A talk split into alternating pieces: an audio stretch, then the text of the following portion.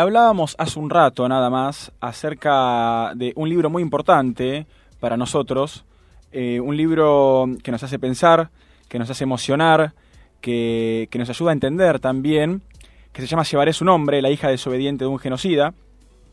Eh, su autora es Analia Kalinek, que es psicóloga y también es integrante y miembro fundador del colectivo Historias Desobedientes, que está conformado por familiares de quienes tienen un vínculo filiatorio con genocidas y también defienden las políticas de memoria, verdad y justicia. Analia es también eh, hija de un excomisario responsable de secuestros, torturas y asesinatos y por estos delitos de lesa humanidad eh, también ha sido condenado y tenemos la suerte y el privilegio de tenerla del otro lado. ¿Cómo estás, Analia? Jonás Guillot te saluda. ¿Qué tal, Jonás? Un gusto estar charlando con vos. Igualmente. Eh, algo que me, que me llama poderosamente la atención de este libro y que me gusta tanto también eh, ya que hablamos de memoria, ¿no? Eh, es que en cierta medida vos lo escribiste no solamente para vos y para llegar a la verdad, ¿no? Sino también para, para tus hijos, ¿o no? Sí, sí, esto un poco lo pongo en el prólogo, ¿no? Yo cuando empiezo a escribir o, a tramitar mi historia a través de la escritura lo hago medio ingenuamente, ¿no? y, queriendo como de alguna manera subsanar mi propia falta de registro, sin darme cuenta, ¿no? Yo empecé a escribir y esto está en el libro, el, libro tiene 20 años de escritura, es un libro que está escrito en tiempo real, como digo yo, este, y empieza contándole la historia para el día que tuviera hijos, ¿no? Yo era, yo era joven, tenía 20 años, ya soñaba con casarme y tener hijos, siguiendo los mandatos patriarcales tan fuertemente instalados también en mi casa. Y entonces cuando me, me conocí con el que hoy sigue siendo mi compañero, yo empecé a escribir para el día que tuviera un hijo o que tuviera hijos. Y entonces en ese relato que fui haciendo, que era íntimo, era manuscrito incluso, ¿no? Que sí, sí, tiene mucho de diario, ¿no? iba contando para ellos, para cuando sean grandes, que conozcan su historia, la historia de cuando nos conocimos con el papá, de cuando me hice el primer test de embarazo, ¿no? Iba contando. Y en ese relato aparece de golpe, bueno, el abuelito está preso, ¿no? Te tengo que contar algo muy triste, el abuelito está preso en el año 2005, cuando ya efectivamente había nacido mi primer hijo, tenía un anito y medio, y yo seguía haciendo estos registros narrativos, ¿no? Y bueno, estos registros que fueron cada vez tomando un tinte más político, ¿no? Más, más, menos, menos intimista a lo mejor, pero siempre con mucha reflexión y con mucho análisis de, de la historia de lo que me iba pasando. Claro, eh, de hecho vos estabas escribiendo esto a modo de diario y mm. más por el 2003 eh, creo que con, la, con el fin de las leyes de obediencia de vida y punto final ya hay como un cambio muy fuerte en tu vida, ¿no? Respecto al contenido de este libro. No, en realidad yo en el 2003, 2004 yo seguía como la nube de Valencia. Ah, está bien, claro. Eh, eh, para mí el, punto de inflexión, bueno, mi papá queda preso en el 2005, y yo recién en el 2008, que es cuando se eleva la causa juicio oral, o sea, yo tuvieron que pasar tres años de que mi papá estuviera preso para que yo empezar este, como a poder verbalizar algo, ¿no? Porque yo lo iba a visitar y hablaba de cualquier cosa menos de que él estaba preso, ¿no? Y, y me costaba mucho también poder dudar de él, ¿no? ¿Cómo voy a dudar de mi papá? Él es una persona buena, ¿no? Pensaba todo, todo este discurso y todo este cariño también que yo tenía se, se conjugaba como en esta dificultad para poder hacer un, cuestionamiento o de tener alguna, alguna duda. El punto fue que, bueno, en el, cuando leo, leo el auto de elevación a juicios, directamente los testimonios de los sobrevivientes y las personas que habían sido torturadas por él. Y bueno, ahí sí se produce un punto de inflexión y, ahí sí yo me empiezo a sentir estafada, todo, todo mi marco, digamos, de creencias se empieza como a derrumbar. Claro, Y a tener que rearmarlo de vuelta en función de esta figura de padre genocida que se me, que se me instala ahí en, adelante de mi cara, ¿no? Claro, me imagino además un proceso eh, muy doloroso, ¿no? Y, que debe costar muchísimo trabajo poder procesar esa información. Sí, sí, cuesta un montón. Y vos sabés que a partir de colectivizarnos, viste que conformamos después en 2017 el colectivo Historias Desobedientes y bueno, ya somos un, montón, incluso se ha conformado Historias Desobedientes Chile, en Brasil, se han acercado familiares genocidas de Paraguay y de Uruguay y, aparece como, bueno, este común denominador, ¿no? El estigma, la vergüenza, el sentimiento de culpa, ¿no? De, estas culpas heredadas, ¿no? de, lo, que la historia nos de nuestras propias familias nos, nos deja como herencia este, y, siempre los costos emocionales son muy altos porque estamos hablando de, la familia, ¿no? Y de los vínculos más primarios. Sí, sí, de hecho, eh, vos en tu familia hubo un quiebre importantísimo, porque hay parte de, tus hermanas, por ejemplo, que, están más del lado eh, de, hacer la vista gorda, de, no ver lo, que pasó, y vos, por ejemplo, que quizás tenés más afinidad con tu tía, entiendo, eh, que, fue cuando abrieron los ojos, ¿no? y lo difícil que es también por la, por la parte familiar, digo, no solamente por la figura de tu padre, sino por todo lo que tiene que ver con, con todos los demás familiares también, ¿no? Muy cercanos a vos, desde muy pequeña.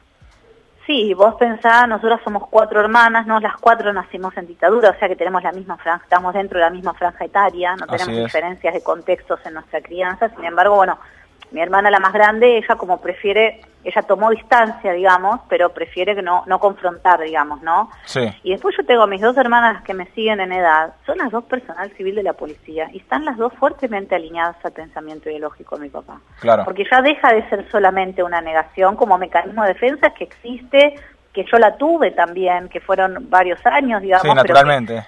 una vez que vos ves la sentencia, que vos conocés la lucha de los organismos de derechos humanos, hablas con una madre de Plaza de Mayo, lees los testimonios de los sobrevivientes, no sé, ya deja de ser la negación y bueno, termina siendo como una decisión, una elección y un posicionamiento político ideológico, ¿no?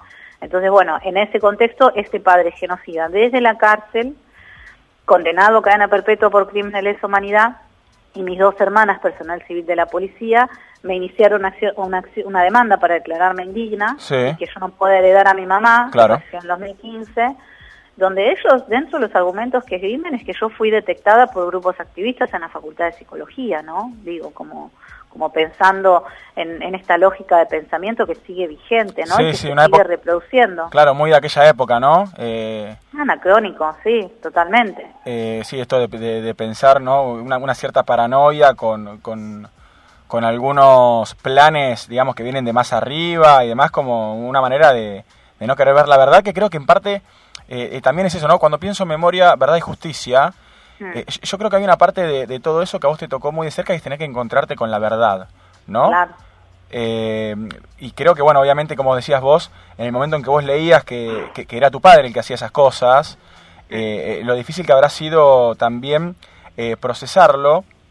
Y vos has tenido con tu padre algunas charlas y también has tenido una charla en particular, si mal no recuerdo, que fue en la que él, lejos de negar lo que había hecho, de alguna manera también justifica, ¿no? Como diciendo, bueno, esta es mi forma de pensar, digo, eh, alineada a, lo que era la dictadura militar de esa época.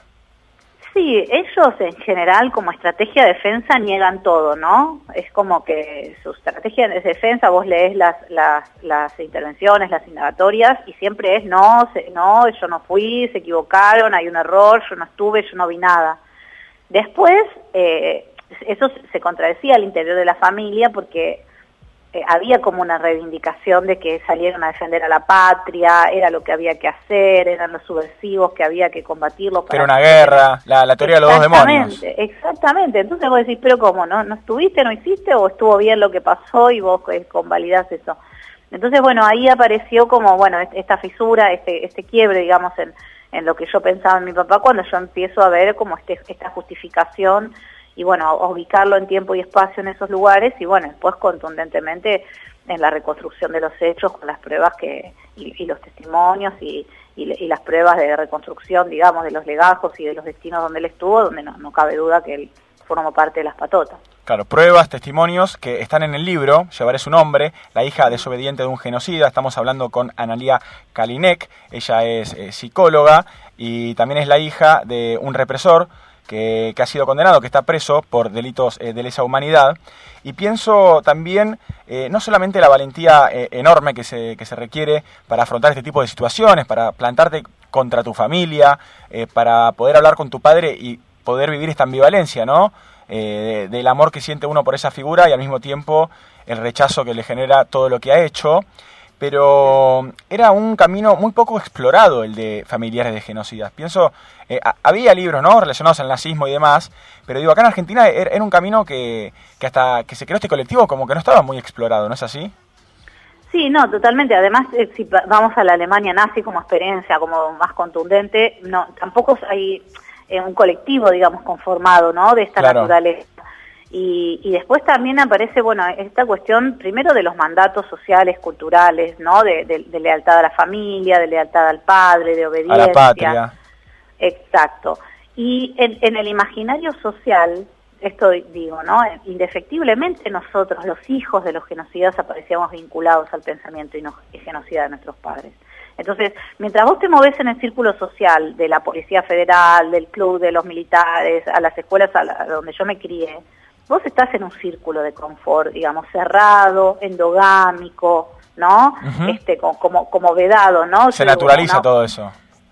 Exacto, exacto. El, tema es, bueno, cuando, cuando ya esto fue, digamos, lo, grandioso, digamos, de la lucha de los organismos de derechos humanos y la materialización en políticas públicas después, que puedo fisurar algo, ¿entendés? Yo tuve que, preguntar por qué mi papá estaba preso. Claro, sí, sí, esos primeros años que no, no entendías. No, pero nunca me hubiese enterado siquiera de una dictadura. Yo, hasta ese momento, que ya tenía 24 años, yo ni siquiera tenía en contexto que yo había nacido en una dictadura. Claro. Ni, ni sabía de la existencia de las madres, ni sabía de la existencia de las abuelas, ¿no? No existía el 24 de marzo tampoco como día de recordación, que eso también fue, me parece un recontracierto, digamos, para poder trabajarlo a nivel social. Y bueno, y después el, doble estigma, ¿no? A nivel social y después a nivel familiar, que vos empezar a hacer algo, tener alguna duda o hacer algún cuestionamiento, vos ya sos una desagradecida, una mala hija. La negra. Una traidora, una hija indigna, ¿no? Literal.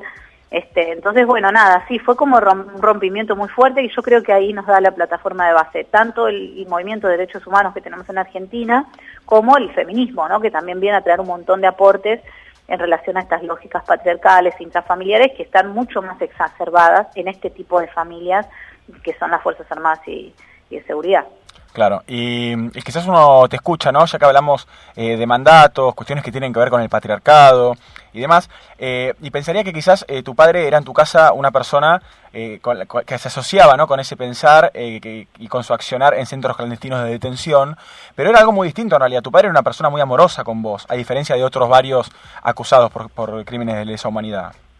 Sí, e, él estaba disociado, sí. O sea, mi, la, familia en la que yo me crié, que era una familia tipo, responde a esa lógica patriarcal a la que no escapa ninguna, digamos, dentro de, la, de lo que era esa época, digamos, ese contexto. Mi mamá ama de casa, las cuatro hijas obedientes, siempre peinaditas, ¿no? Con, con la camisa, la corbatita en el el jumper, digamos, en, la escuela, yendo a misa los domingos. A la vista, digamos, todo en su lugar.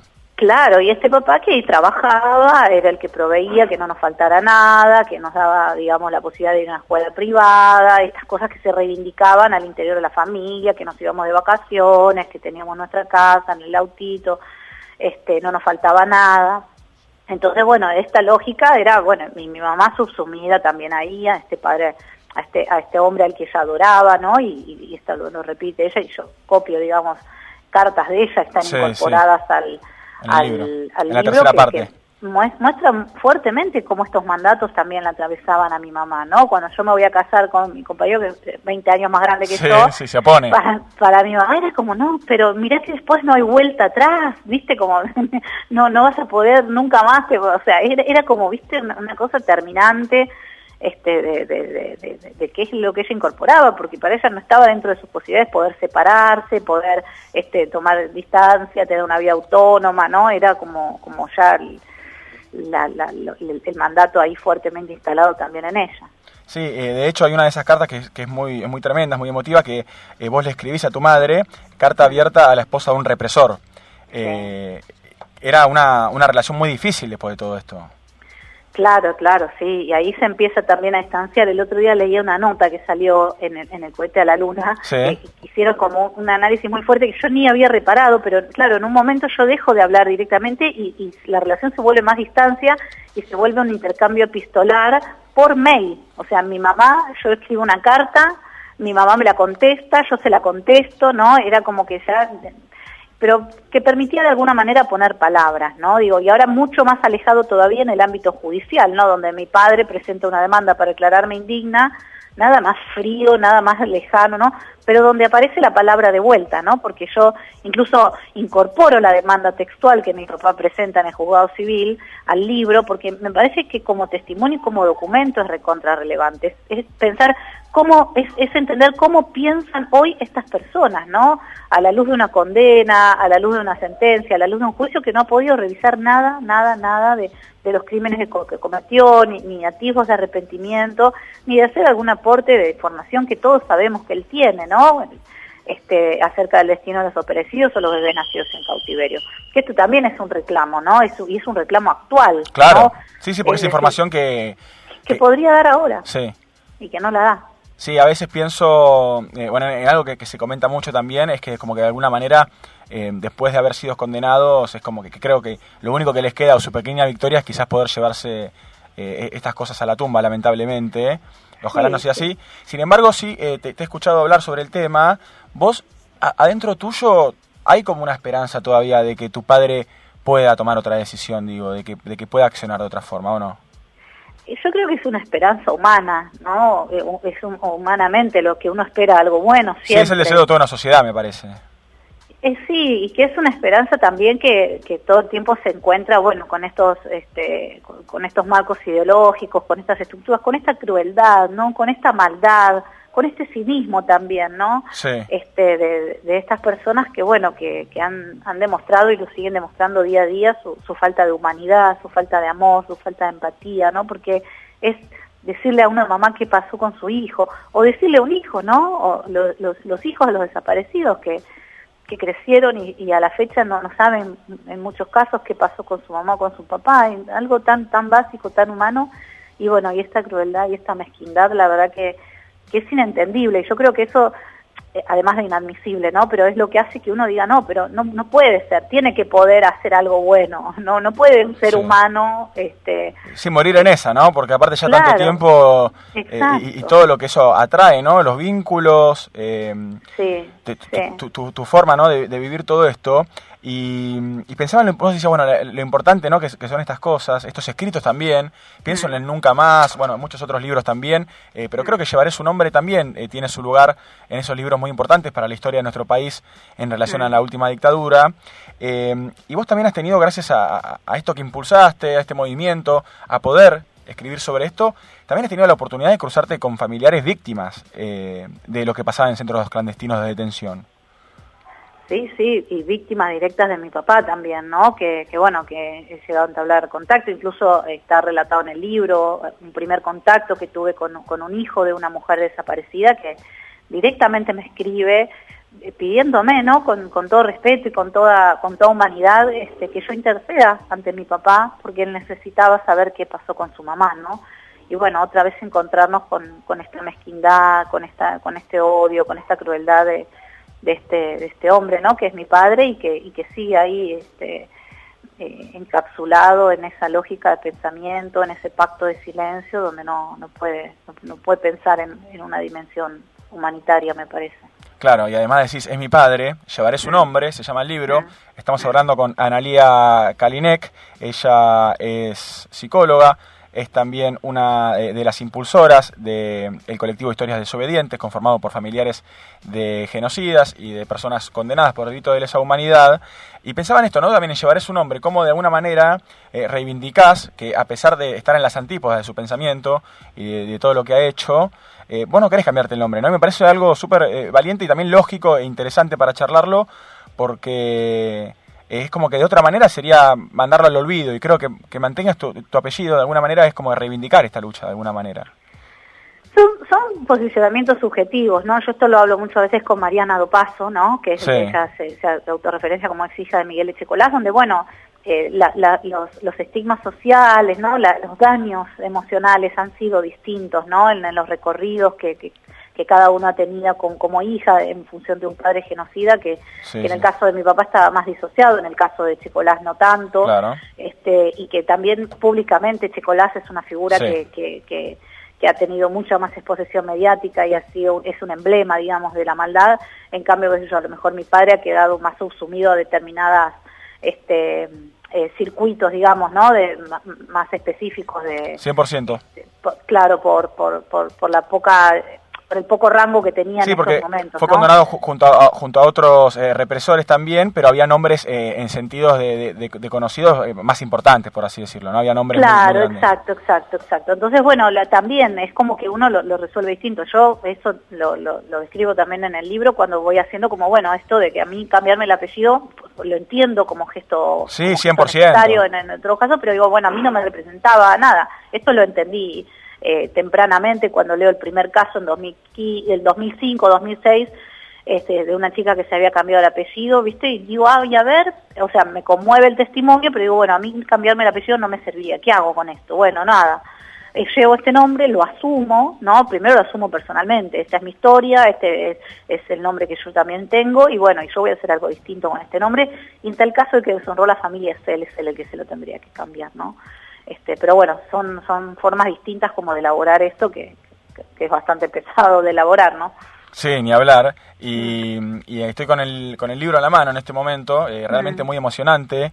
Me gusta muchísimo cómo está compuesto el libro, cómo está dividido, con las cartas ¿no? Eh, que hay en tu familia, con mucho archivo también, recortes eh, de lo que fue sucediendo, y bueno, cosas ya muy oficiales ¿no? que tienen que ver con condenas y demás. Eh, y pensaba en cómo, en cómo para vos la, escritura fue de cierta manera un vehículo para poder procesar y entender todo esto que pasaba, ¿o no? Sí, sí, sí. La, palabra, ¿no? Porque primero fue una, una palabra eh, oral, ¿no? Esta, esta cosa de poder preguntar, poder, de desborde, ¿no? Yo me acuerdo siempre cuando empezó, digamos, todo, todo, este, mi papá estando preso, yo tratando de entender algo, empezar a entender y, tener miedo a entender, es un desborde de palabra, ¿no? Yo me acuerdo, y esto ahora lo digo y me río, pero fue como un tema serio de terapia, ¿no? Yo, yo me subía al colectivo, la persona que tenía al lado me preguntaba qué hora es, y yo le contaba que mi papá estaba preso, ¿no? Era, era como una cosa que se me escapaba todo el tiempo. Sí. Este, me acuerdo cuando el mío más grande, mi hijo más grande, que ahora tiene 17, ¿no? Pero cuando estaba en salita de cuatro, en una ronda en el jardín contó que su abuelito estaba preso y que él, porque había matado a muchas personas. Sí, ahí se comunican con vos desde el colegio, ¿no? Ya, claro, ya me desbordaba a mí, les desbordaba a mis hijos, ¿no? Era como que había que contarlo, había que sacarlo y bueno, y después también escribirlo es como que uno también le permite, yo leerme después de 20 años, ¿no? Lo que escribía, lo que pensaba, también mm, poder ver todo ese recorrido y todo ese camino que hice, también me permite ir pensándome, ¿no? Cómo, cómo estoy, cómo estaba, cómo fui transformando también este, toda esta historia, todo, todos los distintos momentos, pero bueno, siempre la palabra este, ponerla ahí a trabajar es súper sanador. No, no por casualidad soy psicóloga también, digo, ¿no? Es como que trabajamos con la palabra y apostamos a, a ella. Eh, pienso de alguna manera que no solamente fue la escritura la palabra eh, la que te ayudó, sino también la lectura. Hay muchas citas en este libro, eh, algunos textos que fuiste leyendo, eh, leyendo perdón, durante el proceso o también antes, imagino, bueno, quizás después. ¿Cómo, cómo fue tu, tu relación con la lectura durante todo, todo este momento?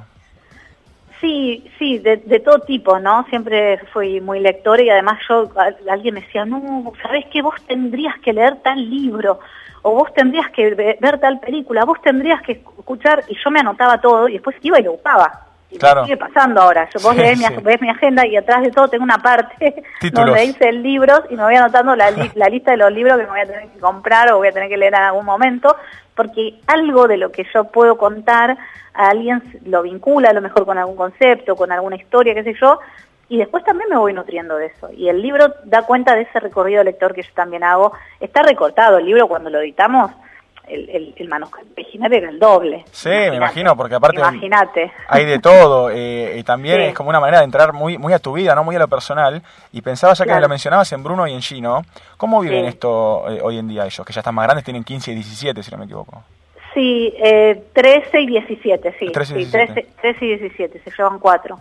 Eh, y ellos los van mirando, a veces con perplejidad, a veces con curiosidad, a veces con, con, más, con más eh, inquietudes, ¿no? Pero lo van socializando también en sus círculos, lo, lo tienen recontra asumido, en casa se habla todo, este, conocen conocen desde siempre, digamos, lo que fue pasando y, y el libro también quería registrar eso, ¿no? Esto de cuando ellos eran chiquititos y yo rompo con mi familia, ellos de repente se quedaron sin abuelos, sin tíos, sin primos, ¿no? Entonces yo sentía como esto, ¿cómo les explico yo a mis hijos esto? Entonces lo escribía, lo escribía, les escribía lo que pensaba, lo que sentía, lo que pasaba, lo que me dijo mi hermana, lo que le contesté, lo que me, el mail que me mandaron, el mail que contesté. Iba guardando todos esos registros para que ellos después también este, tengan las, herramientas y los elementos de, cómo yo fui pensando esta historia y las decisiones que fui tomando en función de lo que iba pasando. Pero, pero sí, esos son los también herederos forzosos de esta historia. ¿no? Claro, y te agradecemos también desde Sinapuro eh, por haber eh, tomado todas estas anotaciones, por haber escrito este libro tan grande y obviamente también por tu incansable lucha, eh, que es realmente para admirar y, creo que, contagia también muchísimo. La verdad que, que es un placer para nosotros haberte tenido en Sinapuro.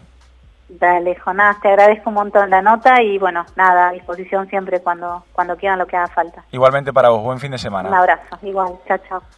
Analía Kalinek, en el aire de Sinapuro, en Radio Late, autora de Llevaré su nombre, la hija desobediente de un genocida. Eh, en uno de los testimonios que, que desde esta radio nos parece importante, ¿no? Tener al aire, porque es realmente una lucha muy conmovedora, muy cansadora también, es realmente agotador por momentos eh, leer este libro, uno se encuentra con testimonios en primera persona de, eh, de los hechos más atroces que han sucedido en la historia de nuestro país. Este, por eso eh, siempre vale la pena difundir estos mensajes, hablar con estas personas que son las protagonistas también de estos hechos muchas veces muy oscuros. Y algo que me quedo, ¿no? llevaré su nombre y, algo que dijo Analía hace un rato, eh, que para que quede bien claro, ¿no? Que el que manchó el nombre fue, fue su padre y no ella como, como le han querido hacer creer eh, desde su familia cuando se da cuenta de todo lo que pasaba.